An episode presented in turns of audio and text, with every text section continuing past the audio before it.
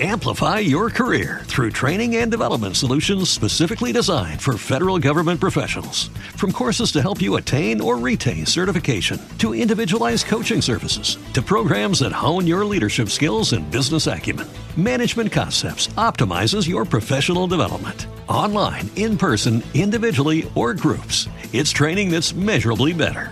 Learn more at managementconcepts.com. That's managementconcepts.com. Every day, we rise, challenging ourselves to work for what we believe in. At U.S. Border Patrol, protecting our borders is more than a job, it's a calling. Agents answer the call, working together to keep our country and communities safe. If you're ready for a new mission, join U.S. Border Patrol and go beyond. Learn more at cbp.gov/careers. Charles Perrault. Riquet, el del copete. Había una vez una reina que dio a luz un hijo tan feo y tan contrahecho que mucho se dudó si tendría forma humana. Un hada, que asistió a su nacimiento, aseguró que el niño no dejaría de tener gracia pues sería muy inteligente. Y agregó que en virtud del don que acababa de concederle, él podría darle tanta inteligencia como la propia a la persona que más quisiera. Todo esto consoló un poco a la pobre reina que estaba muy afligida por haber echado al mundo un bebé tan feo. Es cierto que este niño, no bien empezó a hablar, decía mil cosas lindas, y había en todos sus actos algo tan espiritual que irradiaba encanto. Olvidaba decir que vino al mundo con un copete de pelo, así es que lo llamaron Riquet el del copete, pues Riquet era el nombre de la familia. Al cabo de siete u ocho años, la reina de un reino vecino dio a luz dos hijas, la primera que llegó al mundo era más bella que el día. La reina se sintió tan contenta que llegaron a temer que esta inmensa alegría le hiciera mal. Se hallaba presente la misma hada que había asistido al nacimiento de Riquet el del copete, y para moderar la alegría, que le declaró que esta princesita no tendría inteligencia, que sería tan estúpida como hermosa.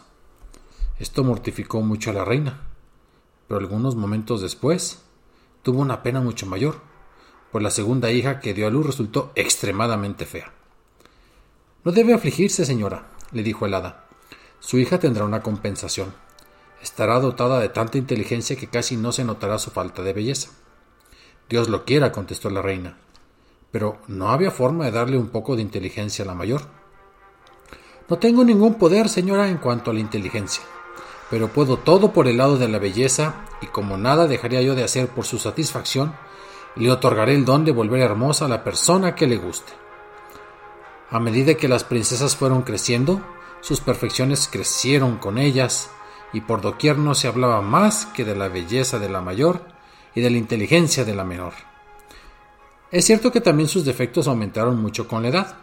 La menor se ponía cada día más fea y la mayor cada vez más estúpida. O no contestaba lo que le preguntaban o decía una tontería. Era además tan torpe que no había podido colocar cuatro porcelanas en el borde de una chimenea sin quebrar una, ni beber un vaso de agua sin derramar la mitad en sus vestidos. Aunque la belleza sea una gran ventaja para una joven, la menor, sin embargo, se destacaba casi siempre sobre su hermana en las reuniones. Al principio todos se acercaban a la mayor para verla y admirarla, pero muy pronto iban al lado de la más inteligente, para escucharla decir mil cosas ingeniosas y era motivo de asombro ver que en menos de un cuarto de hora la mayor no tenía ya a nadie a su lado y que todo el mundo estaba rodeando a la menor. La mayor, aunque era bastante tonta, se dio cuenta, y habría dado sin pena toda su belleza por tener la mitad del ingenio de su hermano. La reina, aunque era muy prudente, no podía a veces dejar de reprocharle su tontera, con lo que esta pobre princesa casi se moría de pena. Un día que se había refugiado en un bosque para deshogar su desgracia, Vio acercarse un hombre bajito, muy feo y de aspecto desagradable, pero ricamente vestido. Era el joven príncipe Riquet del copete, que habiéndose enamorado de ella por sus retratos que circulaban profusamente, había partido del reino de su padre para tener el placer de verla y de hablar con ella. Encantado de encontrarla así, completamente sola, la abordó con todo el respeto y cortesía imaginables. Habiendo observado luego de decirle las amabilidades de rigor que ella estaba bastante melancólica, él le dijo No comprendo, señora, cómo una persona tan bella como usted puede estar tan triste como parece, pues aunque pueda vanagloriarme de haber visto una infinidad de personas hermosas, debo decir que jamás he visto a alguien cuya belleza se acerque a la suya. Usted lo dice complacido, señor, contestó la princesa, y no siguió hablando. La belleza, replicó Riquet del copete, es una ventaja tan grande que compensa todo lo demás y cuanto se tiene. No veo que haya nada capaz de afligirnos. Preferiría, dijo la princesa, ser tan fea como usted y tener inteligencia, que tener tanta belleza como yo y ser tan estúpida como soy. Nada hay, señora, que denote más inteligencia que creer que no se tiene, y es de la naturaleza misma de este bien que mientras más se tiene, menos se cree tener. No sé nada de eso, dijo la princesa, pero sí sé que soy muy tonta, y de ahí viene esta pena que me mata. Si eso es solo lo que le aflige, puedo fácilmente poner fin a su dolor. ¿Y cómo lo hará? dijo la princesa. Tengo el poder, señora, dijo Riquet, de otorgar cuanta inteligencia es posible a la persona que más llegue a amar. Y como es usted, señora, esa persona, de usted dependerá que tenga tanto ingenio como se puede tener si consiente en casarse conmigo. La princesa quedó atónita y no contestó nada. Veo, dijo Riquet, que esta proposición le causa pena, y no me extraña, pero le doy un año entero para decidirse.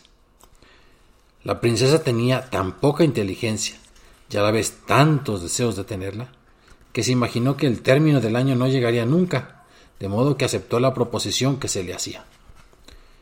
Tan pronto como prometiera a Riquet el del copete que se casaría con él dentro de un año exactamente, se sintió como otra persona.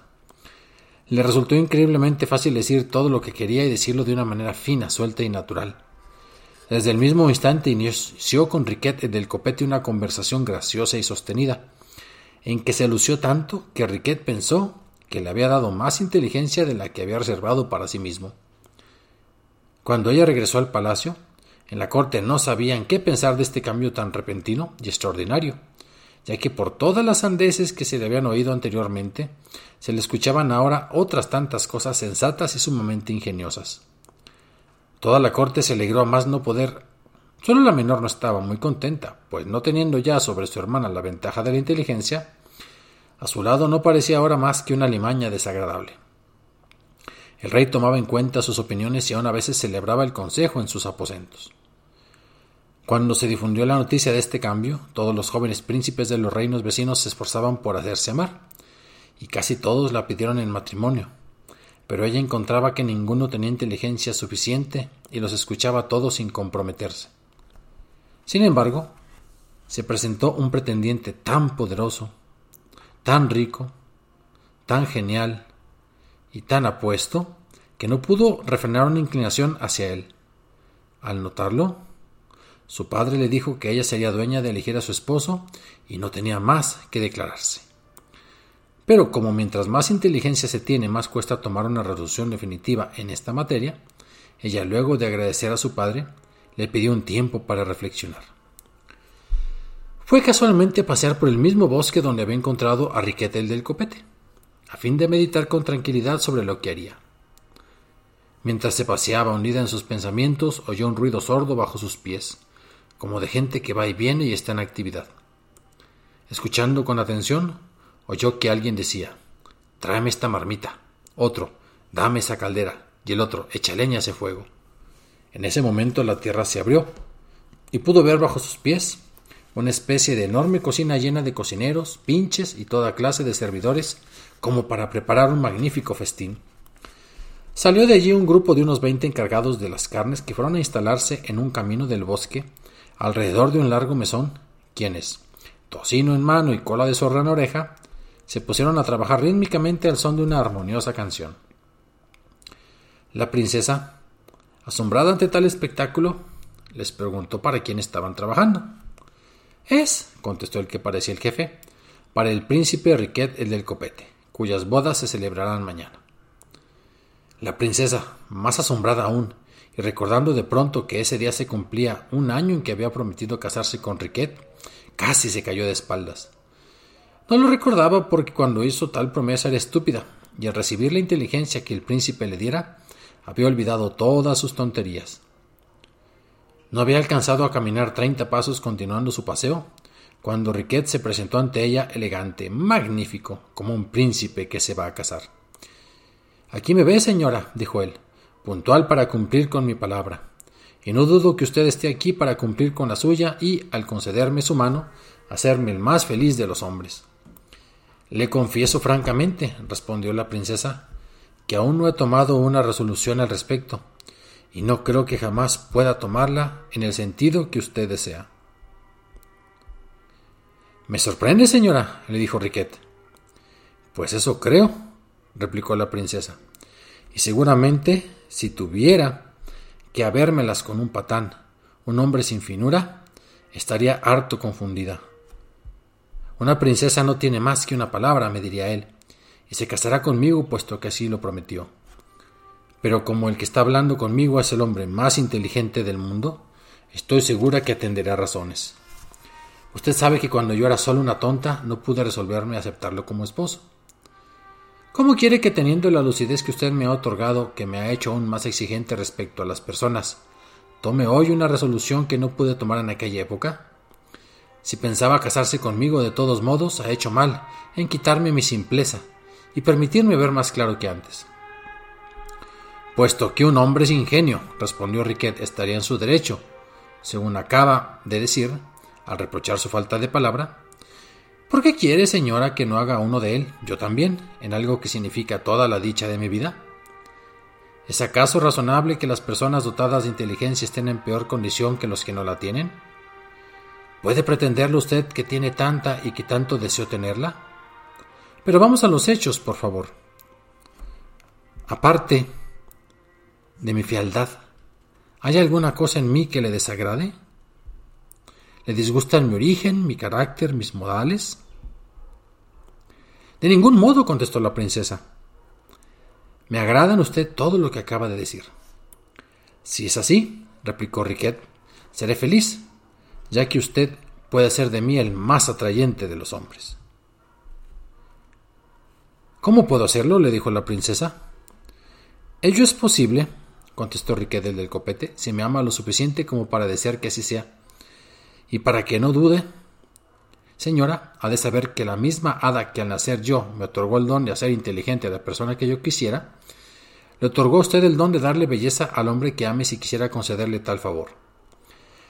Si es así, dijo la princesa, deseo con toda mi alma que se convierta en el príncipe más hermoso y más atractivo del mundo, y le hago este don en la medida en que soy capaz. Apenas la princesa hubo pronunciado estas palabras, Riquet, el del copete, pareció ante sus ojos el hombre más hermoso, más apuesto y más agradable que jamás hubiera visto. Algunos aseguran que no fue el hechizo del hada, sino el amor lo que operó esta metamorfosis. Dicen que la princesa, habiendo reflexionado sobre la perseverancia de su amante, sobre su discreción y todas las buenas cualidades de su alma y de su espíritu, ya no vio la deformidad de su cuerpo ni la fealdad de su rostro, que su joroba ya no le pareció sino la postura de un hombre que se da importancia, y que su cojera tan notoria hasta entonces a los ojos de ella la veía ahora como un ademán, que sus ojos viscos le parecían aún más penetrantes, en cuya alteración veía ella el signo de un violento exceso de amor, y por último, que su gruesa nariz enrojecida tenía algo de heroico y marcial. Como quiera que fuese, la princesa le prometió que en el acto se casaría con él, siempre y cuando obtuviera el consentimiento del rey su padre. El rey, sabiendo que su hija tendría gran estimación por Riquet del Copete, a quien por lo demás él consideraba un príncipe muy inteligente y muy sabio, lo recibió complacido como yerno. Al día siguiente se celebraron las bodas, tal como Riquet el del copete lo tenía previsto, y de acuerdo con las órdenes que había impartido con mucha anticipación. Colorín colorado, este cuento se ha terminado. Amplify your career through training and development solutions specifically designed for federal government professionals. From courses to help you attain or retain certification, to individualized coaching services, to programs that hone your leadership skills and business acumen, Management Concepts optimizes your professional development. Online, in person, individually, or groups, it's training that's measurably better. Learn more at managementconcepts.com. That's managementconcepts.com. It is Ryan here, and I have a question for you. What do you do when you win? Like, are you a fist pumper? a woohooer, a hand clapper, a high fiver. I kind of like the high five, but if you want to hone in on those winning moves, check out Chumba Casino. At ChumbaCasino.com, choose from hundreds of social casino style games for your chance to redeem serious cash prizes. There are new game releases weekly, plus free daily bonuses. So don't wait. Start having the most fun ever at ChumbaCasino.com. No purchase necessary. VGW. Void were prohibited by law. See terms and conditions. 18 plus.